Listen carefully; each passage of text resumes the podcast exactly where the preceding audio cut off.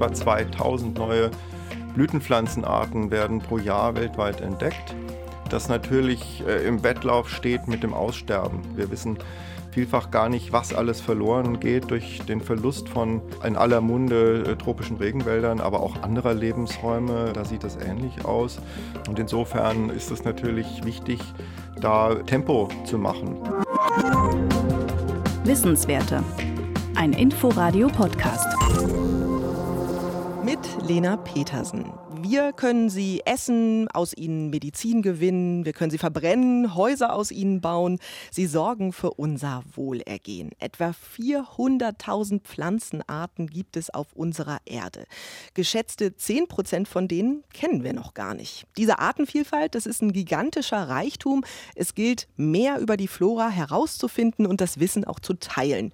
In der Forschung geht es längst nicht mehr nur darum, die Pflanzen als Herbarien zu sammeln, sondern auch darum, darum, ihre DNA zu untersuchen und die DNA-Proben zugänglich zu machen, weltweit. Dabei ist der Botanische Garten Berlin, der Freien Universität Berlin, eine treibende Kraft. Genau darüber möchte ich mit dem Direktor des Botanischen Gartens, Thomas Borsch, sprechen. Er ist Professor für Systematik und Geographie der Pflanzen. Herr Borsch, schön, dass Sie bei uns sind. Vielen Dank für die Einladung. Dieser tiefere Blick auf diese molekulare Ebene der Pflanzenwelt und auch gleichzeitig der weltweite wissenschaftliche Austausch.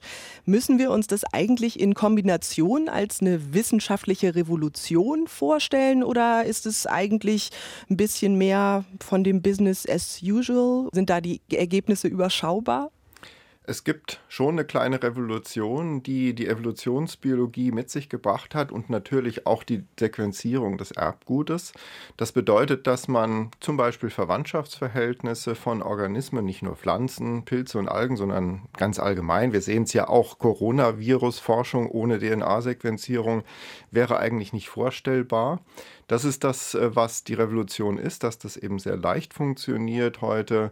Und man kann sich vorstellen, dass Verwandtschaftsverhältnisse zwischen Arten so aufklärbar sind und man nicht nur alleine auf morphologische Ähnlichkeiten angewiesen ist und dementsprechend dieses Rekonstruieren der Evolutionsgeschichte ja heute eine Dimension erreicht hat, die alle Arten wirklich einbeziehen kann. Und entsprechend sind wir wenn Sie so wollen, bei ja einer Neuentdeckung eigentlich der Vielfalt, weil es ja evolutionsbiologisch fundiert ist. Und, und wenn wir noch ein bisschen weiter schauen, auch in die Zukunft, äh, Klimawandel ist ja ein Biodiversitätsthema in ganz großem Maße, weil das Arten gefährdet. Und wenn wir verstehen wollen, wie zum Beispiel die innerartliche Variabilität, es ist ja je nach Region auch evolutionsgeschichtlich bedingt ein Organismus verschieden von dem anderen. Und äh, wie diese aufgestellt sind, das kann man natürlich nur mit DNA-Methoden untersuchen, nicht mit reiner Morphologie. Und entsprechend ist es sehr wichtig, dass auch das Material zugänglich und verfügbar ist. Jetzt gibt es seit 2011 äh, das Global Genome Biodiversity Network. Das äh, klingt vielleicht erstmal für unsere Hörerinnen und Hörer ein bisschen kryptisch. Dazu zählen neben dem Botanischen Garten Berlin fast 100 Partnerinstitutionen aus mehr als 30 Ländern. Und alle zusammen haben mehr als drei Millionen DNA- und Gewebeproben ihrer biologischen Sammlung digital zugänglich gemacht inzwischen. Für mich klingt das nach einer beeindruckenden Zahl. Vielleicht einmal für uns zur Erklärung, wie genau arbeitet dieses Netzwerk, dieses Global Genome Biodiversity Network überhaupt? Also zunächst einmal geht es um Sammlungen. Ich fange vielleicht bei uns in Berlin an zu erläutern, was das eigentlich ist. Eine DNA-Bank, sowas gibt es hier im Botanischen Garten Berlin auch. Das sind Gewebeproben und Isolate von einzelnen Proben. Also kann sich das so vorstellen, es ist ein kleines Röhrchen, wo eben ein Isolat drin ist, bei minus 80 Grad aufbewahrt. So, damit fängt es an, das ist die Sammlung. Wichtig ist natürlich, dass diese DNA- oder Gewebeproben exakt verlinkt sind mit bei Pflanzen einem Herbarbeleg. Sonst kann ich ja nicht äh, verstehen, was das eigentlich für ein Organismus ist. Das heißt, diese Verknüpfung zwischen dem Sammlungsobjekt, was dauerhaft hinterlegt ist, im Herbar, ist entscheidend wichtig, um später mal nachvollziehen zu können, welche Art ist es denn überhaupt. Und dann kommen natürlich verschiedene andere äh, Informationen auch noch dazu. Woher kommt genau das Objekt? Welche Untersuchungen sind mit dem Objekt erlaubt und welche nicht? Welche Standards gibt es da? Wie werden Daten geteilt? Und das sind natürlich äh, wichtige Informationen, nicht nur was die wissenschaftliche Dokumentation der Sammlungsobjekte angeht, die ihren wissenschaftlichen Wert ausmachen, sondern auch die, ja, ich will sagen, Logistik äh, drumherum, die letztlich es ermöglicht, in internationaler Kooperation geregelt, äh, mit gerechtem Vorteilsausgleich nachvollziehen zu können, äh, woher kommen die Dinge, wie ist die geografische Herkunft und vor allen Dingen, und das ist das Entscheidende, über Ländergrenzen hinweg vergleichend Untersuchungen anstellen zu können. Das hieße dann zum Beispiel, dass auch in Südamerika jemand auf den Datensatz oder die Datenbank des Botanischen Gartens Berlin zugreifen kann und auch damit arbeiten könnte. Ganz richtig. Also es geht um eigentlich zwei Ebenen. Das eine sind äh, die Objekte an sich. Bei unseren Forschungsexpeditionen wird Material gesammelt und dann wird das in der DNA-Bank hinterlegt und auch gleichzeitig geregelt, was kann damit passieren. Aber grundsätzlich ist unser Maßstab eigentlich der, dass wir sagen, Wissenschaft muss international funktionieren. Pflanzen kennen keine Ländergrenzen. Ohne diese Vergleiche ist keine Erkenntnis wirklich sinnvoll zu generieren. Wenn ich das vielleicht nochmal zusammenbinden darf, das ist die physische Sammlung einerseits und ist gleichzeitig aber auch die Information darüber. Und das ist letztlich GGBN, das Global Genome Biodiversity Network, die weltweit zusammenbindet, welche DNA-Banken gibt es und wie ist, welche Organismen, welche Proben sind dort hinterlegt und wie ist die Zugänglichkeit und das Ganze über ein Online-Portal natürlich entsprechend verfügbar zu machen. Und kann denn dieser Blick auf die Gene der Pflanzen dann zum Beispiel auch eine Grundlage sein für den verbesserten Naturschutz zum Beispiel? Ein Paradebeispiel bei den Pflanzen. Arnika, vielen sicher bekannt als Heilpflanze. Heute ist es so leider, dass die Art im Tiefland, auch in den Mittelgebirgen, sehr stark zurückgegangen ist, nur vereinzelte Populationen nur noch vorhanden sind, stark fragmentiert. Und wir haben hier die Frage gestellt, wie ist denn ja diese Fragmentierung, wie hat die sich ausgewirkt auf die genetische Vielfalt dieser Art? Jetzt muss man äh, leider sagen, das ist ein Problem, weil das, was insbesondere hier in der norddeutschen Tiefebene oder in Ostdeutschland noch vorhanden ist, ist genetisch teilweise stark erodiert. Das kann man mit entsprechenden populationsgenetischen und genomischen Methoden zeigen. Und da kommt es dann darauf an, dass wir zum Beispiel auch, um Überleben von bestimmten Genotypen zu sichern, Genfluss ermöglichen. Dazu muss man aber genau wissen, was sind denn die nächstverwandten Populationen, was mache ich sinnvollerweise. Und das ist letztlich so ein ganz praktisches Beispiel aus dem Artenschutz, äh, wo man genetische Informationen zusammen mit ökologischen Daten verwenden kann. Und was Vielleicht auch noch wichtig ist, diese Sammlung.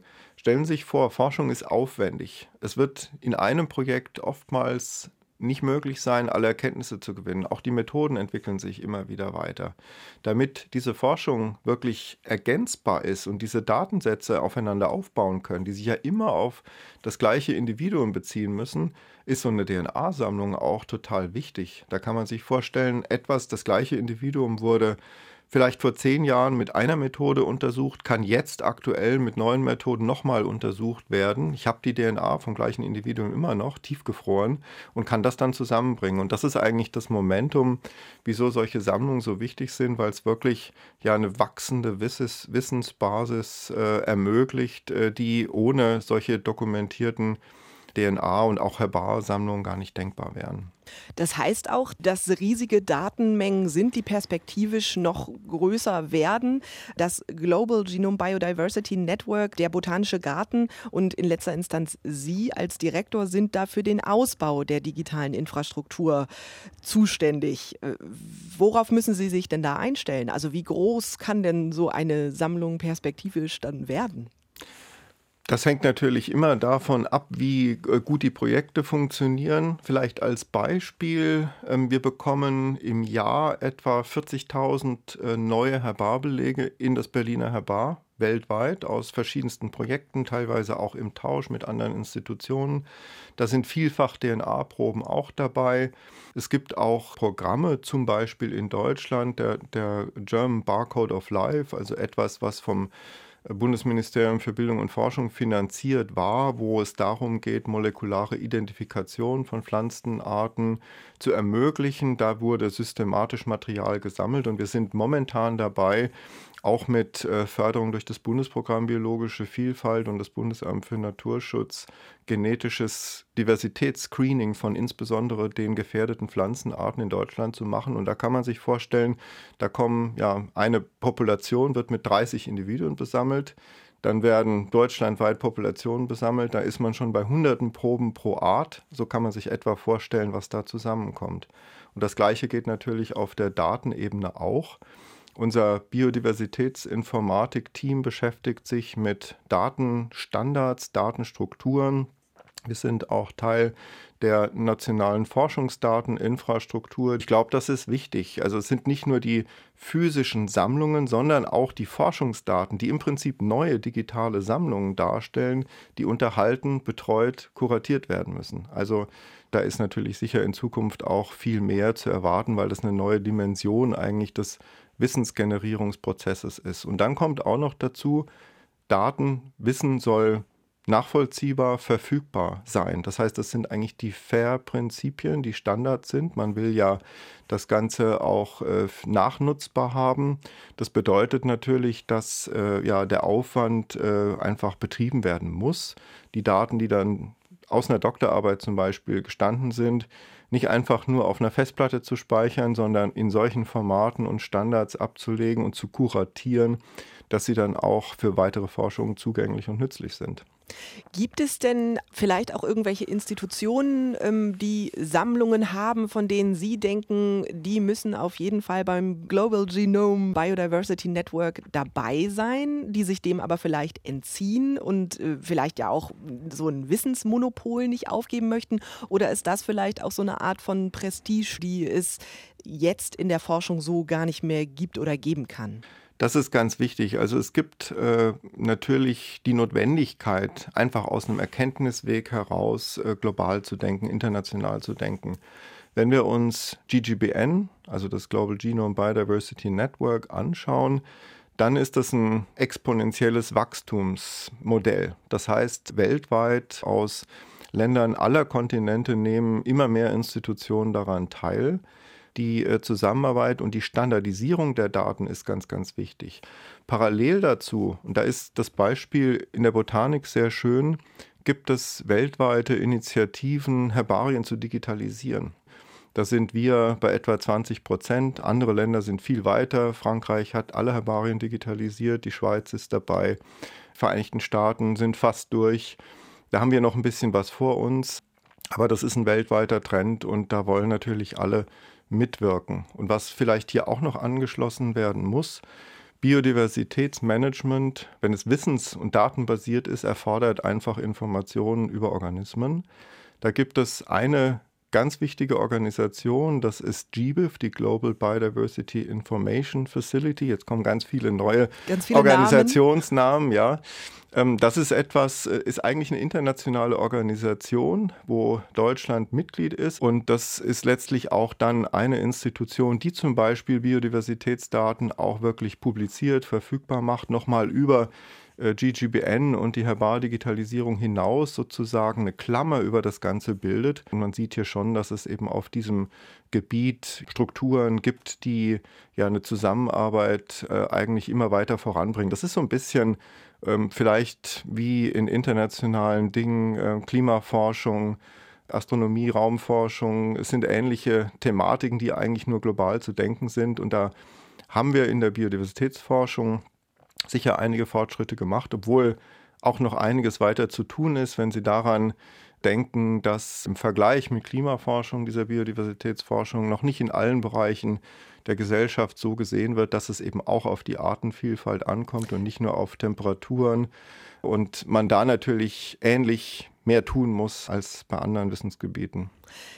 Ich möchte auch ganz gerne mit Ihnen noch über ein anderes Großprojekt sprechen. Es geht in die ähnliche Richtung World Flora Online. Schon vor 20 Jahren haben die Vereinten Nationen das Ziel gesteckt, dass es eine Liste geben muss mit allen existierenden Pflanzen. Ein großes Ziel.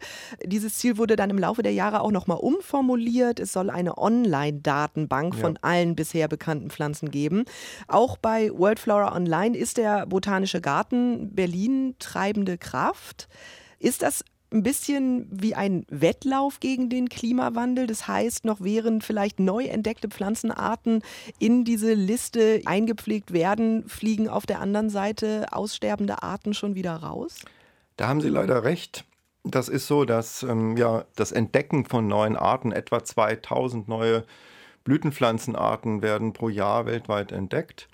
Äh, das natürlich äh, im Wettlauf steht mit dem Aussterben. Klimawandel, das kommt langsam immer mehr zum Tragen. Lebensraumzerstörung ist eigentlich die Hauptkomponente. Wir wissen vielfach gar nicht, was alles verloren geht durch den Verlust von, das sind ja in aller Munde äh, tropischen Regenwäldern, aber auch anderer Lebensräume. Ähm, da sieht es ähnlich aus, wo eben vieles an Organismen verloren geht, die wir noch gar nicht kennen.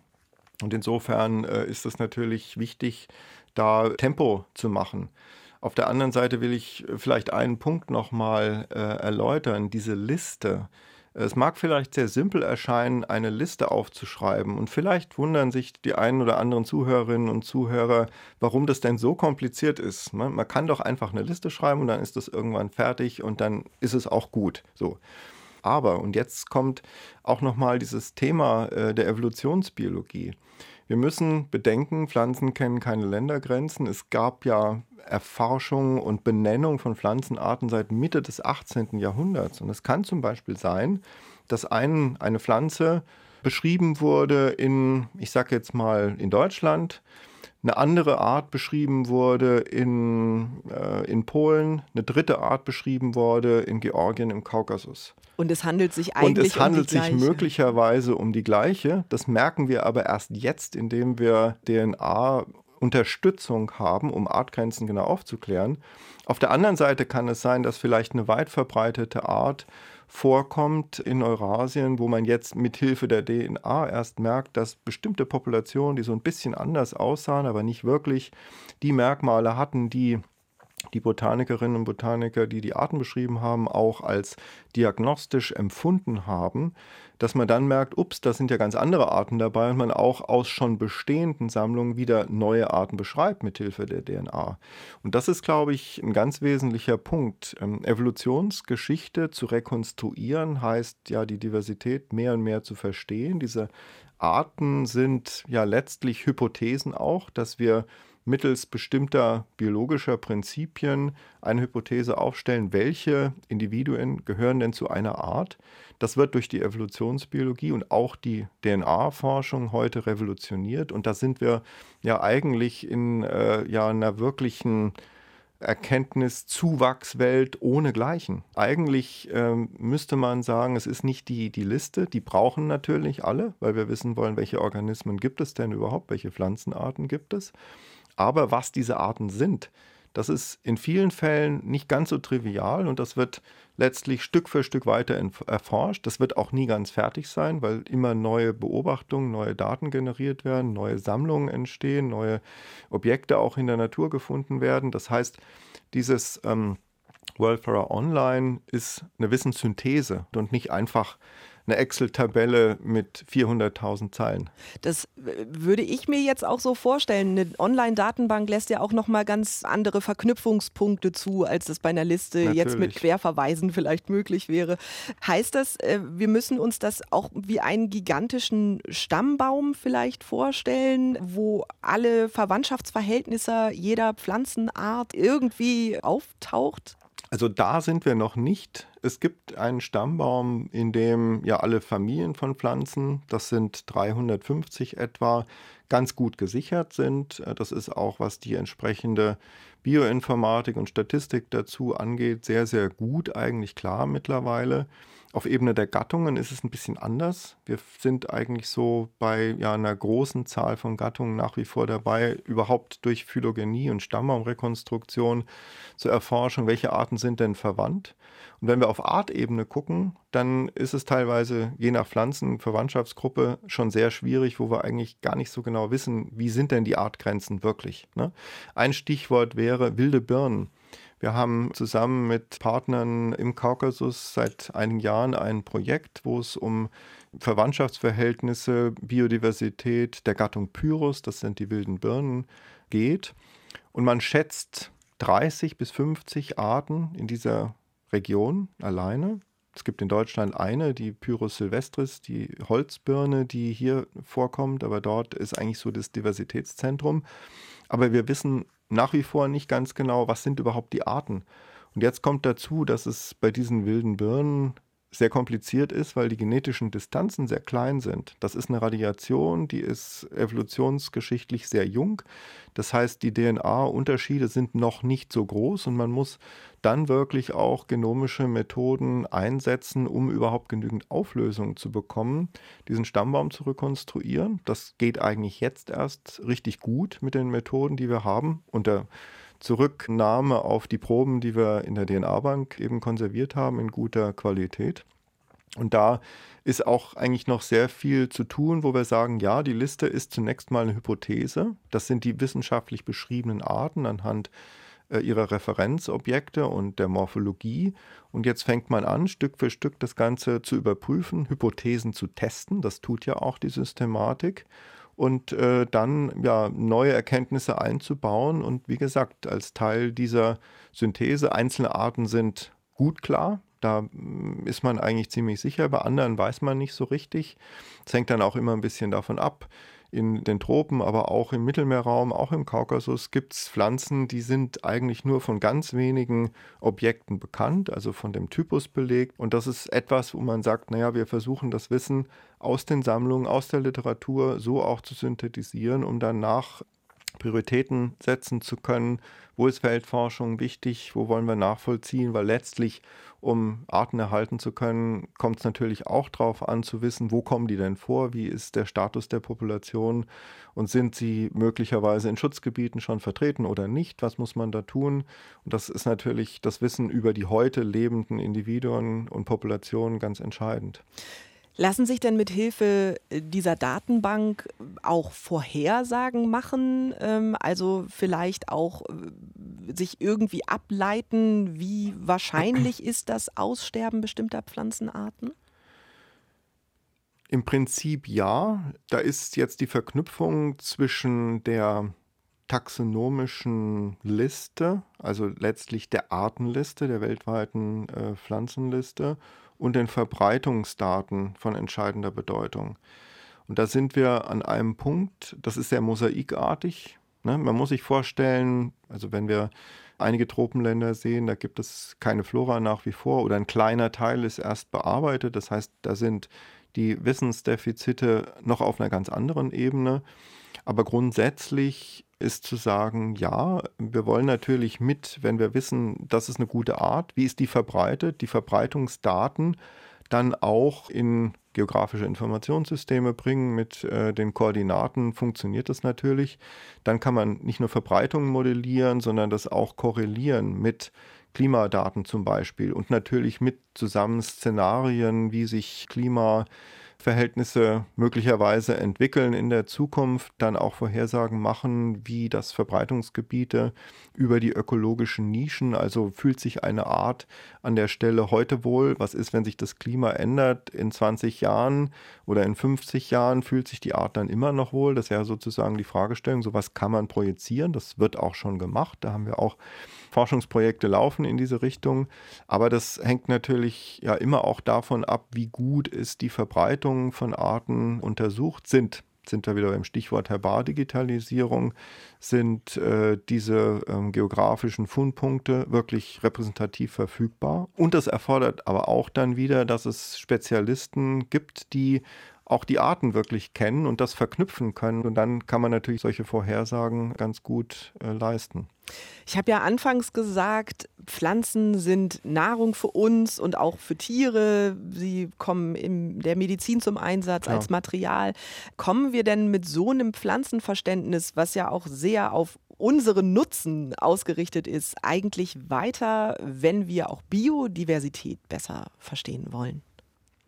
Der Nutzen gehört ganz klar dazu. Also das Beispiel Birnen ist hier wieder schön, weil es ja ein Obst ist, was wichtig ist. Wenn man sich jetzt zum Beispiel fragt, wie kann ich denn genetische Ressourcen erhalten, die dann auch in der Zukunft zur Verfügung stehen sollen für Pflanzenzüchtung zum Beispiel, also Birnensorten, die vielleicht resistenter sind gegenüber Trockenheit, dann muss ich natürlich auch ja darauf achten, dass die nicht bevor der Züchtungsanwendung schon ausgestorben sind. Also insofern ist dieses äh, Erhalten von natürlichen Ressourcen auch für uns Menschen ganz praktisch äh, wichtig. Auf der anderen Seite kommt dazu, dass Pflanzen in allen Kulturen eine große Rolle gespielt haben und nach wie vor spielen. Da sind wir vielleicht in Mitteleuropa je nach Bevölkerungsgruppe auch so ein bisschen entfremdet. Ne? Also das ist ja nicht das Selbstverständliche eigentlich. Für manche ist es leider selbstverständlich, in den Supermarkt zu gehen, irgendwie eine Box zu kaufen, wo was drin ist, was schon prozessiert wurde, eigentlich mal äh, eine Pflanze war.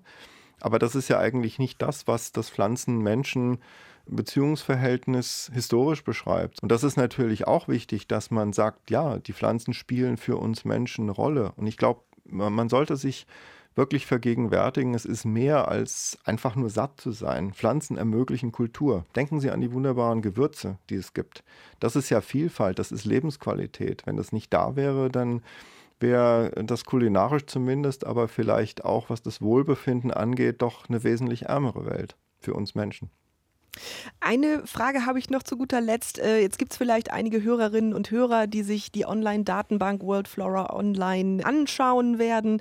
Aber was müssten denn wir alle mit Blick auf Biodiversität ähm, vielleicht auch vor der eigenen Haustür grundlegend noch lernen? Das Stichwort ist biologische Alphabetisierung. Ich verwende das sehr gerne, weil es veranschaulicht, was wir leisten müssen. Wenn Sie sich vorstellen, traditionelle Gesellschaften, eine traditionelle bäuerliche Landwirtschaft vor einigen Jahrzehnten, da hat der Mensch in Hand mit der Natur in Regionen Biodiversität gemanagt, jetzt mal so formuliert. Das ist heute nicht mehr so, weil ähm, Landwirtschaft ist industriell. Dazu kommt, dass Pflanzen verfügbar sind, letztlich über Gartencenter weltweit. Und das ist auch ein Problem, weil damit zum Beispiel invasive Arten in Räume kommen, wo sie eigentlich gar nicht zu Hause waren. Wenn wir dran denken, Präriestauden aus Nordamerika, ähm, einige davon hier sind wirklich invasiv, die können ähm, Trockenrasen äh, überwachsen, einheimische Arten verdrängen die sind jetzt als Organismus nicht wirklich böse. Also diese Pflanze selber kann natürlich nichts dafür, aber wenn der Mensch sozusagen alles durcheinander bringt, sozusagen äh, ja, biologische Ressourcen überall hinbringt, ohne dass der ökologische Kontext, ohne dass die dort eingenischt werden, dann können da natürlich auch Veränderungen in Ökosystemen mit verbunden sein, die dann nicht ganz so positiv sind mehr am Ende. Und ich glaube, darum geht es. Wir müssen in dem Moment, wo wir eigentlich diese enormen Möglichkeiten haben, nicht nur hier als Berlinerinnen und Berliner, sondern als Menschheit insgesamt, Biodiversität zu verteilen, zu beeinflussen. Da kommen wir gar nicht mehr umhin zu sagen, wir müssen uns über die Qualität klar sein. Wir müssen dahin kommen und wieder zurückkommen, eigentlich Arten zu kennen, auch an Stellen, äh, die sich mit Natur beschäftigen, nicht nur ähm, sich Gedanken zu machen über das Kohlenstoffspeicherpotenzial eines Waldes, sondern auch darüber, welche Arten kommen dort eigentlich vor. Das halte ich für sehr, sehr wichtig, dass wir dieses Wissen um Natur, das Wissen um Artenvielfalt, dass das äh, ja viel stärker in der Gesellschaft äh, verankert wird, damit wir überhaupt die Grundlage haben, auch verantwortungsvoll mit unseren Mitlebewesen umzugehen. Herr Borsch, ganz herzlichen Dank für das Gespräch. Danke nochmals für die Einladung. Thomas Borsch ist Professor für Systematik und Geographie der Pflanzen und ist Direktor des Botanischen Gartens Berlin der Freien Universität Berlin. Unser wissenswerte Gespräch finden Sie zum Nachhören in der ARD Audiothek oder bei iTunes. Mein Name ist Lena Petersen. Danke fürs Zuhören. Wissenswerte. Ein Podcast von Inforadio. Wir lieben das Warum.